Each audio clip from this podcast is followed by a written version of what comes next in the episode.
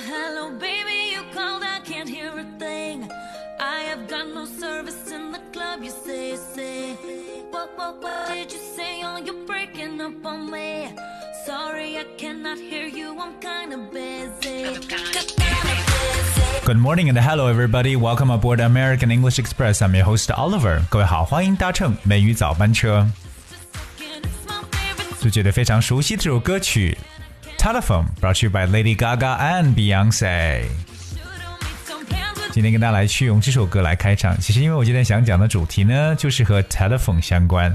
当然，to be more specific, we're talking about mobile phones，移动电话。 其实呢，我们每天在使用移动电话的时候呢，都能学到很多相关的英文。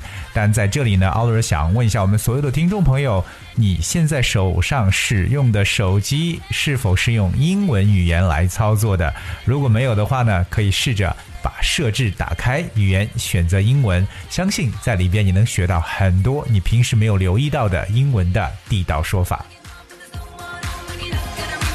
但今天美语早班车呢，Oliver 也跟着大家一起来学习一下，我们平时在通电话的过程中会遇到什么样的英文提示音，and this a very practical English language that you must learn. 说到一些非常实用的这种啊、呃、通电话的时候，或者我们在接听或者说打电话的时候，一些英文提示音呢，怎么样能听懂呢？其实有些是比较简单，有些呢我们还是要学习一下的。So let's check out the different situations that you know, like the voice we can hear when we're making a telephone. Some of the recordings is actually pre-recorded voices, and uh, they will talk about different situations. 我们来看一下第一个大家常听到的，在把电话拨出去之后 呢，会说，Sorry, the number you dialed does not exist. Please check again and dial later. Sorry, the number you dialed does not exist. Please check again and dial later. 这句话指的是什么？就是您拨打的号码是空号，请核对后再拨，对不对？The number you dialed does not exist，就表示说你 拨打的电话号码是不存在的，does not exist。我们知道 e x i s t，它的意思呢就是存在的意思，对吧？So does not exist 就是不存在。那呢，然后说 Please check it again and dial later。那再查看一下，晚点再拨，就是核对后再拨。第二个，我们来看一下，Sorry, the subscriber you dialed is power off. Sorry, the subscriber you dialed is power off. 可能这个词大家在耳朵里边过了好多遍，但始终不知道什么叫做 subscriber。今天我们把这个词来讲一下。Subscriber 来自于动词 subscribe，s u b c r i b e，subscribe。 subscribe 的意思呢有订阅、订购的意思，所以如果把它变成人，加上一个 r，subscriber，it means a person who pays money usually once a year to receive regular copies of a magazine or newspaper。它首先可以表示关于报刊、杂志的这种订阅者或订购者，当然呢，也可以表示 a person who pays to receive a service，right？就是如果你 就是付钱来去购买的一个服务，所以我们在中文中呢，把这个词就理解为用户的一种说法。您拨打的用户，the subscriber you dialed。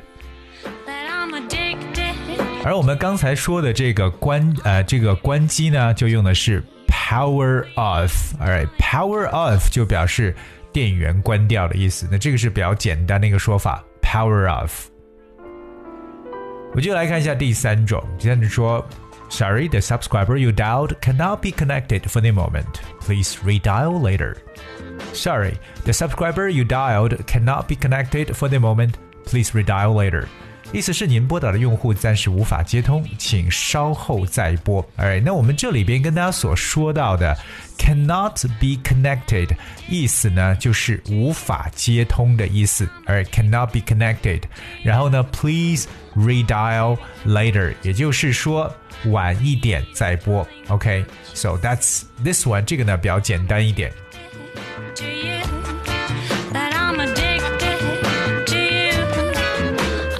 接下来这个呢说，Sorry, your telephone charge is overdue. Please renew it.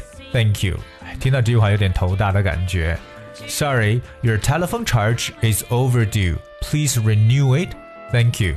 表示说什么？您的电话已欠费，请你续费。OK，要去呃这个续话费呢。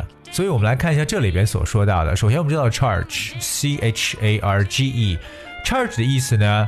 It means like the amount of money that someone asks for a goods or service，本身它就表示为可能为你提供商品或服务所要收取的一个费用，对吧？Charge 可以做名词，可以做动词，像这个比较简单。可是如果说欠费这个状态怎么描述呢？我们叫 overdue。Alright, this is a very interesting word, overdue. 那么 due, d-u-e 表示到期了，而 over 就表示超过，就已经过期。 O-V-E-R-D-U-E, overdue. So overdue means not paid, down, return, etc. by the required or expected time，就表示到期你却没有付，或者说没有去做这个事情，就是我们所说过期的或逾期的一层意思。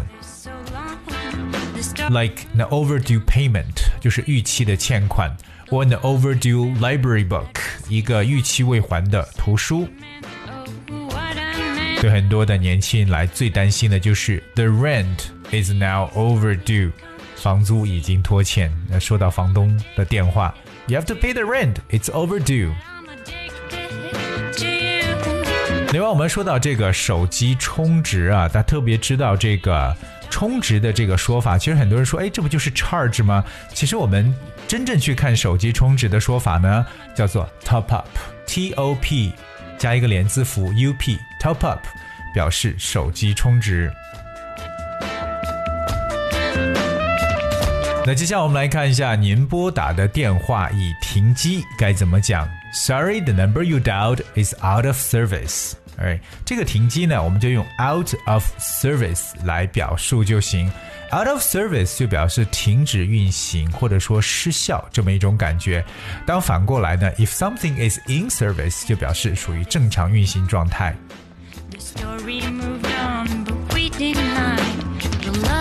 再接下来我们来看几个简单的。Sorry, the subscriber you dialed is busy now. Please redial later.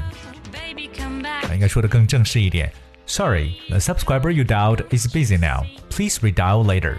我觉得这个都不用做解释了，是不是？就您拨打的用户忙，请稍后再拨。另外两种情况啊，这种呢就是电话无人接听的时候，会听到这样的语音：Sorry, the phone you dialed is not answered for the moment. Please redial later. 所以我们说到这个电话 is not answered，就表示为没有人接听。有时候我们在以前的这个手机当中啊，如果有未接电话这样的显示，一般有两种，一种呢叫做 missed call，M I S S E D missed call 未接电话，还有一种呢就是 unanswered call，在 answer 前面加上 u n unanswered call 未接电话。最后一个，我们来看一下，对不起，您的电话已停机，详情请垂询什么什么什么。你的电话已停机。Alright, so sorry, your telephone service is suspended. For more information, please dial 什么什么。OK，那我们说到这里边，这个 your telephone service is suspended 就表示说您的电话已停机，因为你的这个 service 已经暂停了。好，暂停这个词叫 suspend。S U S P E N D 这个词其实有很多意思，suspend。But one of the definitions for suspend is to officially stop something for a time or to prevent something from being active。所以它有这种暂停啊、终止的意思。当你的号码续费之后，仍然是可以去使用，所以是暂时的终止或暂停。所以这个时候说你的电话停机。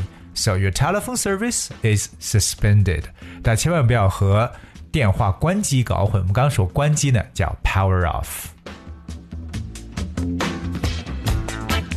今天的每日早班车，阿乐带着大家一起呢去了解一下我们生活当中呢经常听到电话的这些提前录制好的一些语音都在说什么。所以呢，在这里，如果你的手机仍然是使用中文语言的话，作为语言的学习者，特别对英语语言学习者呢，希望大家可以试图着或尝试呢把手机的语言设置为英文，你会发现很多的这个 applications 也会转成英文，让大家在生活当中。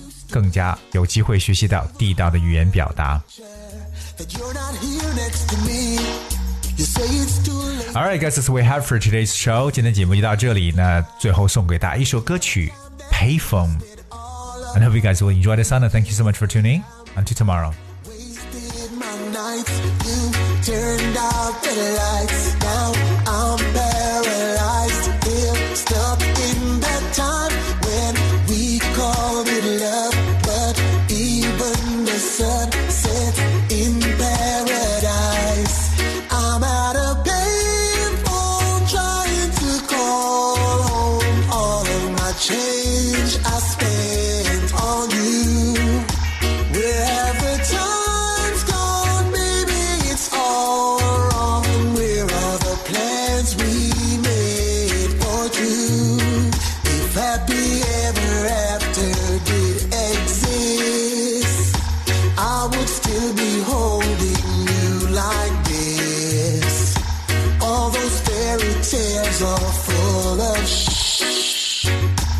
One more effing love song, I'll be sick.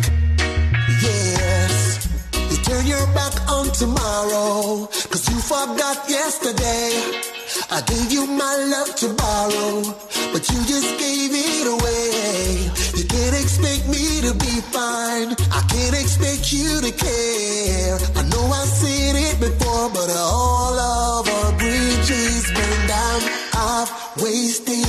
nights. You turned out the lights. Now I'm paralyzed, still stuck in that time.